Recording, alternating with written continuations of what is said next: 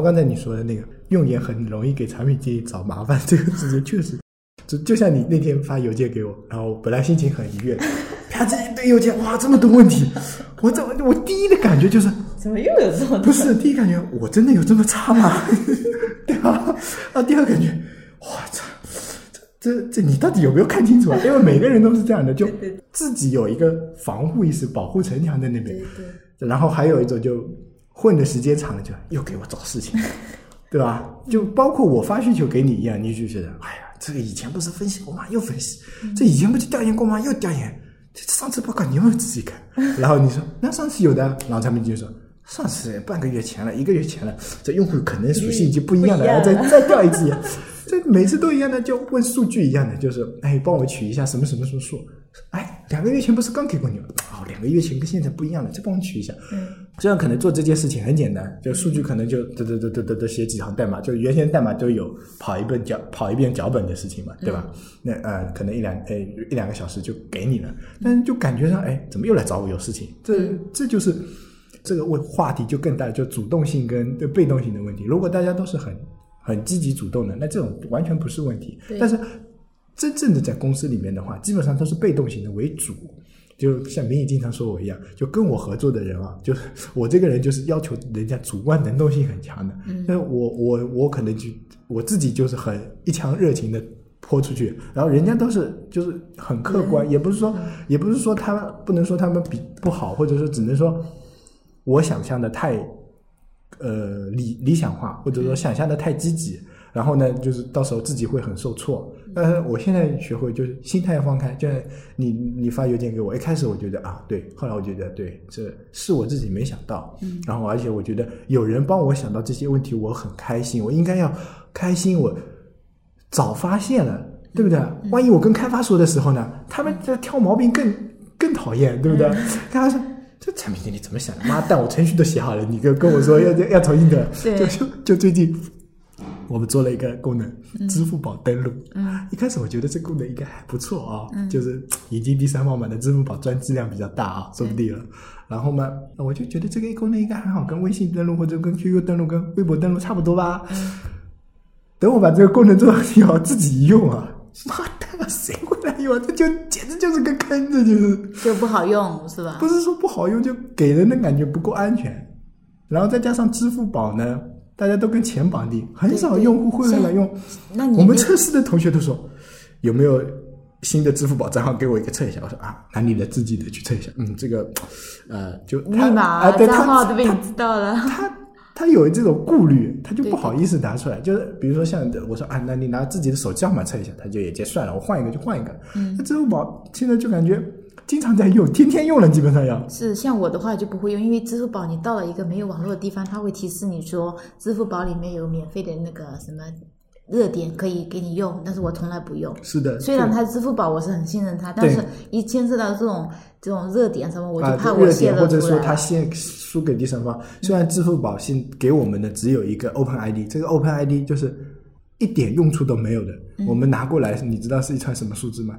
是一串负数，那就随机生成随机生成的一串号码，我们就只能拿到这么一个信息嗯。然后显示又很难看，就是用户昵称是一串负数，用户账号是一串什么乱七八糟的数字，用户体验也很差。然后整个给人感觉，最后我就说，哎呀，要不我们把这功能去掉吧。所以说这个是不是说前期用盐的一个基础没有弄好？因为你没有去研究过用户到底会不会用支付宝。因为那如果说你去反弹了之后，用户说：“哎，我不会用。”那你不会用原因是什么？啊，我我怕安全啊，呃这种这种原因你问就出来，你肯定不会去接下来去做这一步东西的这个。对啊，这个锅只能产品经理背掉了，就是你你说要假的嘛，然后所以开完就郁闷，我调了好几天呐、跟支付宝那边亲亲跟跟，每天 QQ 来 QQ 去，好不容易把它调通了，你跟我说不要了，我说那为了你的啊，我说那好吧，要不先放着啊，这我看看啊，到时候不行我再拿掉，这只能这样了。所以说这就是给你的一个教训，就是对啊就是前面还是要多做一些用眼，对啊不对？对啊所以说因为看到很多竞品都有支付宝登录，哎，这应该还不错但。他们用的实际，他们是有，但他们实际运行的怎么样呢？嗯效果怎么样？不知道可能他们也不好。对但是你就看了他们有，对，然后你也上嗯，我也，想要。你根本就不知道他的对，因。为因为支付宝像你看，嗯，支付宝过年微信。在一一推，特别是在杭州，大妈都有支付宝了，对是的，就是特别那一段那一段是线下、线下那一段时间就多了很多种大妈大叔级的一个对啊用户。，我的意思是借用它的装机量，能帮我们导跌用户进来。结果实际这就是产品经理的一厢情愿，对啊，对说不定我们前期做个用户调研，就得出来可能十个里面只有一个人用，那我们就算了，这辅助我们角色就算了，不要了，对吧？那但是我们我我做这个功能的时候，我就想当然的是想了，哎，也也对，用户调研也不用做了，就这么地吧，就上吧就上了，反正也简单，SDK 一嵌就好了吧？对，就这这个功能来说，做做都简单的，申请一个。开放平台上申请一个那个接口，然后双双方参数一一传，对吧？都有规范的协议，做做一两天的事情就搞定了，那很简单，就上面就上了，没必要为这个。就有些人就说要考虑投入产出比，你可能是做个用户调研，你过一个星期过去了，对不对？那你你人家想想看，哎，反正两天的一一两天时间，代码上去嘛，不好再拿下来，对吧？可能这个投入产出比更低，但是这个坑确实是自己挖的，嗯，对啊，这没办法，有时候自己挖的坑就自己跳呗，还能 怎么样？就只能说啊，兄弟们，对不起啊，只能这样。这个时候开发已经恨死你了，对对这程序你怎么回事啊？对，所以这种靠不靠谱的让我们加班加那么久，结果你又说不要了。啊，是啊，所以开发跟产品经理其实也是会觉得啊、嗯讨厌你们。就像我老公开发的，他就说我就讨厌那些产品经理。啊，设计的东西，他们开发的觉得这怎么可能是用户会这样用呢？然后产品经理一直强调这个就是这样子设计的啊。然后好了，开发加班加点出来了，然后然后用然后产品经理也拿去了给用户用了，结果用户一堆的问题。啊对然后产品经理说：“哎呀，这个要改成什么样？”开发就说：“当时我就跟你说了，不要这样子啊，要怎么怎么样啊，用户不会用的啊。”然后产品经理那没办法啦，用户已经不否定啊了，啊那你只能改啊。那产品经理肯定开发对产品经理肯定有意见的。所以产品经理要有颗包容的心对，就不能太固执。对有些产品经理很固执，就他认定的事情一定要这样。对，就不能太，有时候也不能说设计过程太强势于自己的主观意见你要放开去，比如说用眼一下，比如说去自己请身边的那个朋友体验一下，到底会他们有这样的需求吗。我还有一个原型嘛，就支付那个，我就很强势的，就让他们选，要么付五块，要么是付十块，嗯就是就是那，要么可乐，要么选 B。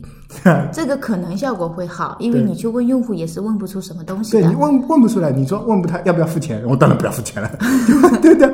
又说到那个例子，服务员问你要不要喝饮料，你肯定说不要，喝喝水就可以了。他问你什么冰菊茶还是柠檬茶？呃，好，柠檬茶吧，对吧？嗯嗯虽然这个这个可能性，你有有些用户还是说说我不要，但是很多可能因为这个确实是有。这个是一个经典案例，被人家炒烂了、说烂了，这个提升可以提升很多。那、像我这样，比如说我强势一点，我就说啊，你要么充五块，要么充十块，要么对吧？你不充你就走吧，对吧？但是像我发给大家的啊，一堆一堆意见，就姚老师说你这个他妈你这个这个 UI 上的逻辑都说不通了，你这跟充值流程又不一样，你这里做一套那里有一套，你让用户怎么办？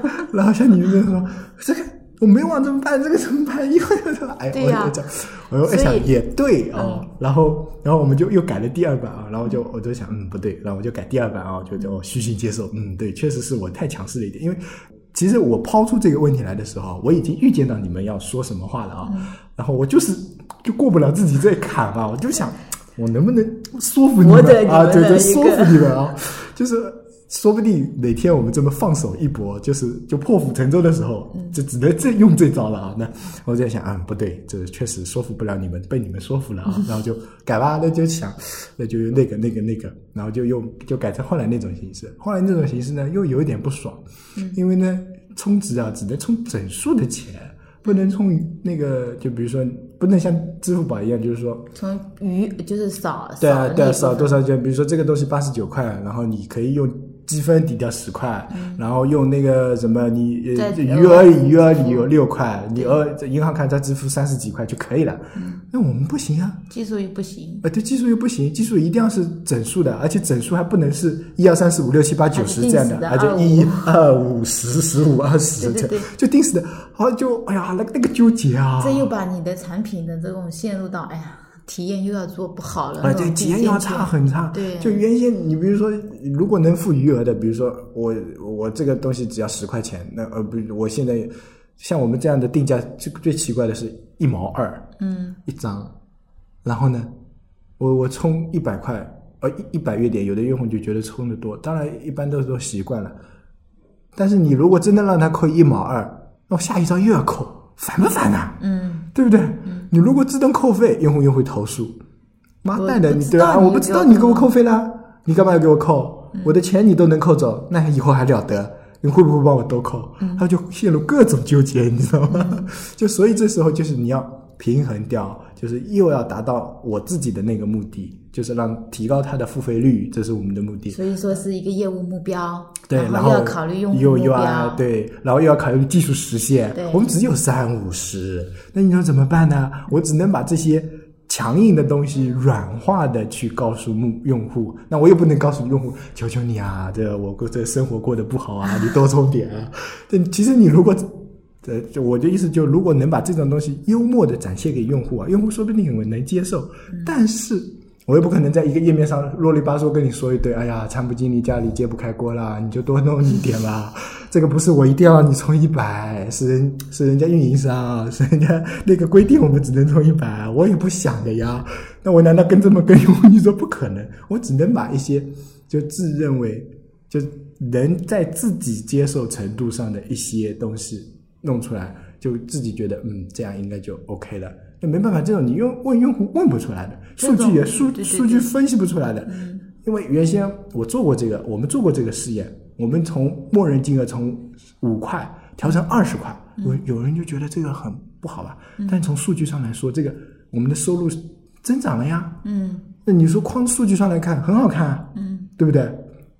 收收入增长了，虽然单次呃人均 UP 值也高了，因为你充值的金额高了，但充值用户少了，但是你的收入能弥补那些流失掉的用户。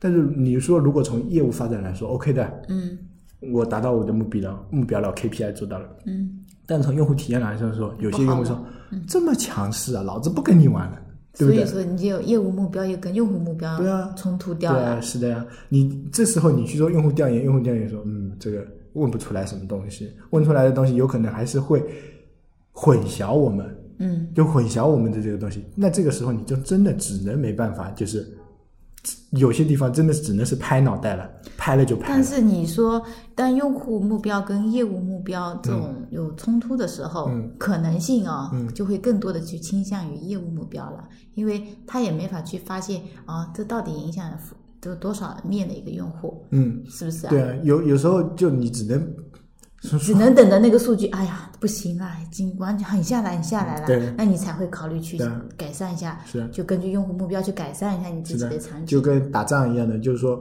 我我我要打赢这场仗，可能要牺牲掉八万人，你牺牲不牺牲？嗯，对不对？你如果丢了这个城池，你可能这个这一片地方都没有了，对不对？你你你打下来这个城池，你可能还能坚坚守个一段时间，但是要牺牲八万人，那你说你怎么办？作为一个将领，你作为一个士兵，当然不爽了，对不对？就士兵就跟你的用户一样，作为一个士兵当然不爽。但是你作为一个将领，你从从宏观上来说，没办法，我只能用人人去填这个坑，对不对？我只能。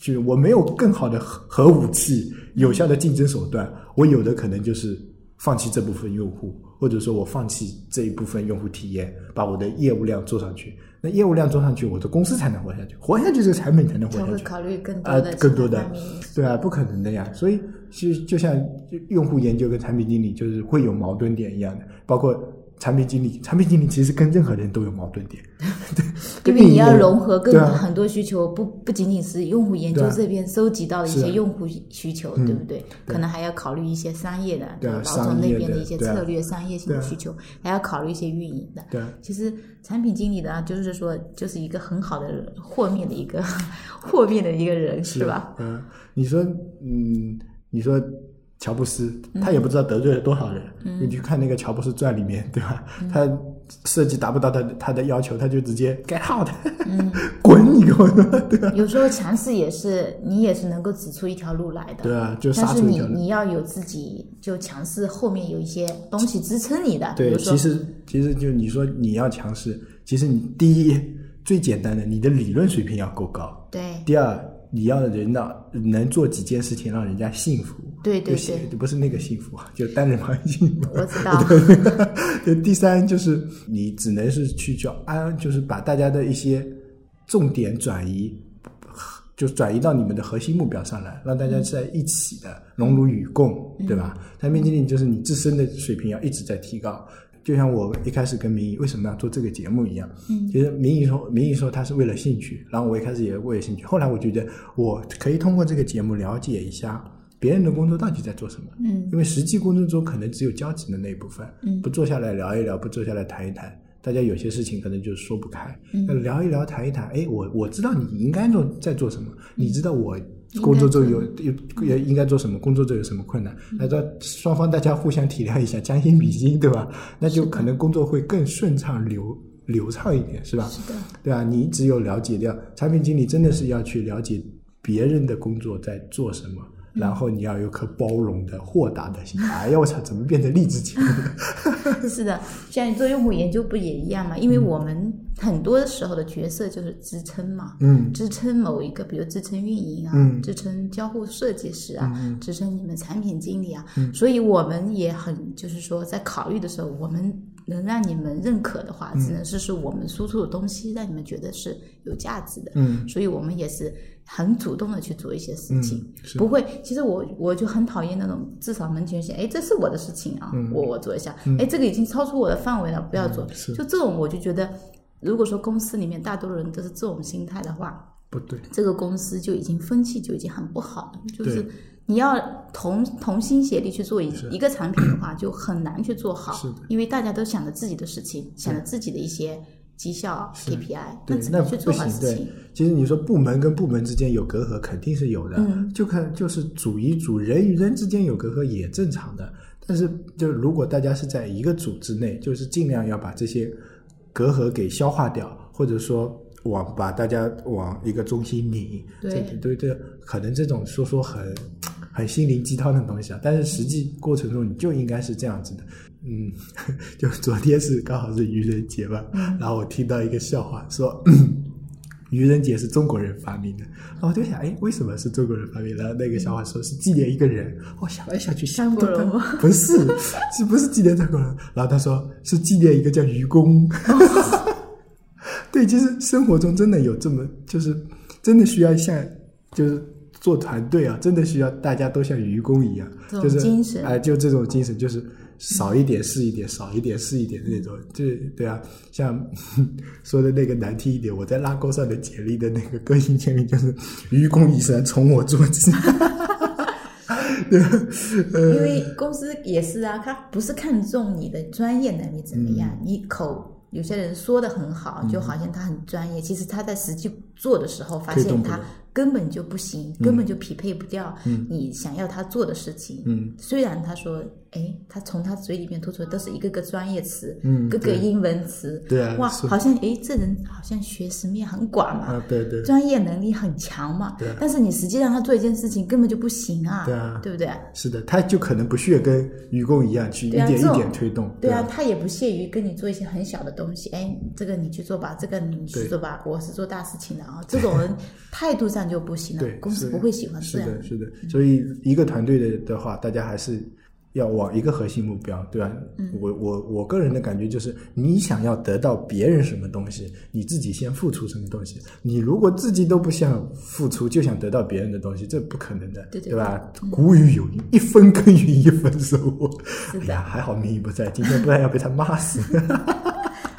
所以说就明明仪是那种很客观的，嗯就是很冷静的那种，然后我是属于偏主观型的，嗯所以呢，就是他老是说我，你这想的太好了，积极主动啊，这谁打击对谁这么积极主动啊？大家都是这样的啊，都是打工，你看嘛，谁有可能跟你一样，就是就操碎了心，操个屁也操，对对对，但确实生活中会这样，但是你如果就我我还是愚公移山的人，你如果不去改变那一点点，就不大可能去改，就就那个，哎呀，今天的心灵鸡汤有点多。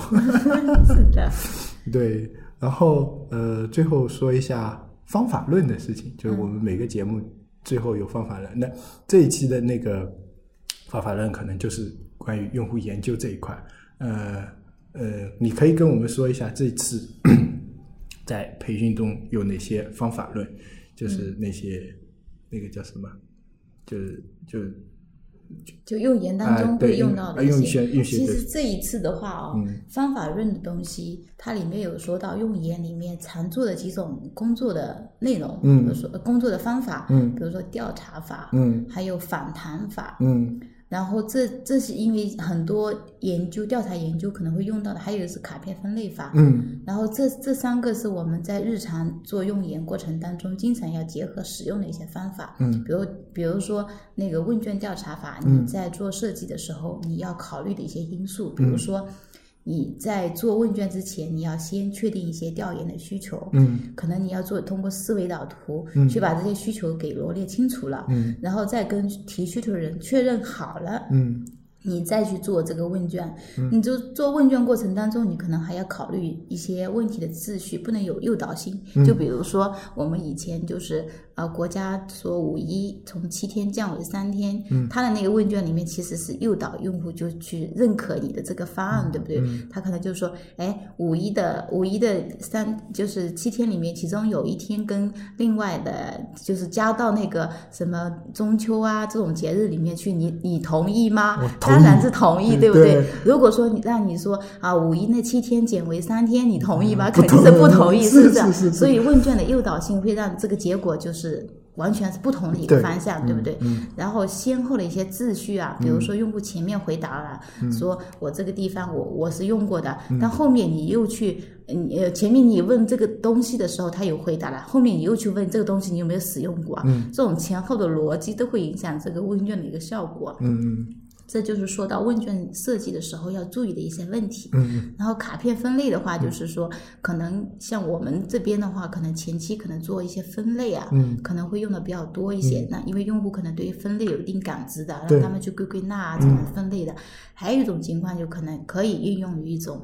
这比如说你要开设一新增一个功能，但你这个功能大概用户的场景是什么呢？嗯那可以通过卡片分类方法去归类一下。嗯你比如说，我们现在有一个项目组，大概有七个人，每个人都去自己以这个命题的方式去说一下。比如说，我们有几个朋友坐在一起能干些什么东西啊？嗯因为你可能接下来开发一个社交的功能嘛。那我们有一个命题之后，项目组里面大概有七八个人，每个人回去都写一个针对这个命题的一个呃文章。嗯，然后你作为一个产品经理，嗯可能就把这个文章拿过来了，每个人你读一下，然后我就在这小黑板上把这你们读到的一些比较重要的关键词我给拎出来。啊对对，大家都说到，比如说我在什么时候我会怎么样啊？嗯我会唱歌啊，我会跳舞啊，把这种场景我们一个个拎出来，嗯然后通过卡片分类的方式，比如说。在波波，比如说在会议室的时候，大家坐在一起的时候，我们会干什么呢？嗯就是这种场景拎出来，然后后面的一些动作都拎出来，嗯这种以这种卡片分类的方式，我们就能一目了然，这大底到底上有多多少个场景，每个场景下大概会做些什么东西。嗯那这样对你在前期需求确定的时候嗯是有帮助的。嗯哪些场景是主要场景，哪些是次要的，嗯我就会在做产品设计的时候就会考虑这些场景。嗯嗯嗯这是说到卡片分类的。嗯还有一个说的是深度访谈，就是怎么去挖掘用户的一些东西。嗯不是说啊，哎、你你觉得我们这个好不好？嗯你你是不是要用这个东西的？这种有这种是否，就是说已经明确了，用户可能就哎是的，好不是的，就是这种就直接回答你了，嗯，而是要多问一些为什么，就哎是是是对不对？我也这么觉哎，你为什么要这样子做呢？你不能引导用户去回答一些问题，让用户自己多说。嗯就是说这是深度访谈里面就比较重要的一点，就多挖为什么。嗯我们可以不回答用户，让用户多说，然后从用户说的当中，我们去了解，比如说用户可能回答了为什么之后，里面又套了一个你想要了解的为什么。嗯就是这就是说深度访谈里面用要要注意的一些东西，就是几个方法嘛，因为用的比较多。但是我有一点比较感受比较大的是，就是我们做的比较多的研究是针对于竞，就针对于本品的。嗯，其实像他们这种啊、京东啊，或者是京东可能还好一些，像他们做的那种大众点评啊，嗯。他们投放的对象并不是说已经是大众点评的用户了，嗯。他们投放的可能都是全全网的用户，就是全用户，他们投放的渠道可能就是通过 QQ 这种弹窗方式去收集的。其实我觉得这一点是我们要考虑的，但是我们又没有那么多的渠道，对不对？这是一个，然后这主要是三个方法。另外就是说到他们会做的一些项目，就比如说满意度啊，嗯，怎么让在产品上线之后哎，通过满意度这种方式来收集用户的一些信息，然后我们怎么去通过做满意度，然后把这个结果落地到产品里面嗯。去，就是说到满意度。还有一个说到是用户分群，其实我们都有很关注的，对不对？嗯嗯。我们都不知道自己到底有哪几类用户，他们说的，那老师说的就是很专业的，就是通过一些 SPAS 软件，嗯。比如说我通过问卷，我可能收集了三万份的一个用户，嗯包括一些用户的一个人口属性啊，嗯。用户的一些行为啊，嗯。他的一些价值观啊等等一些信息之后，我们通过那些字段，我们可以通过一些专业的一个统计分析软件，嗯。去做一个均值聚类分析。嗯。那聚类分析，我们大致可以。就就大致可以大概分类一下，比如说，我觉得可能有四类，嗯。那我们看一下这个聚类出来的四类的效果是怎么样的。嗯。他们这个效果如果说是确实是符合的，我们就把每一类的用户里面做一些特征的描述，嗯就补充上去，因为它区类分出来的结果就是。每一项，比如说用户说，我可能喜欢啊、呃游泳，我喜欢打羽毛球，嗯然后用户另外一个属性就是他的年龄是二十到三十、二十到三十，三十到四十、那我们大概就统计出来，可能就是啊，二十到三十的用户他是比较喜欢游泳的，就是有这种类似的描述，那就把这一类类的那个人群就给丰富出来了，就是通过这些东西呢来帮助产品去做一些呃决策啊，比如说你在做设计的时候，哎，我们的用户是二十到三十的用户，我们应该要做哪些方面的一些设计是迎合他们的需求的？是是就是老师就是这几个方面会说的比较多。嗯嗯嗯嗯嗯，行，那就今天先这样。好，好好好，Thank you。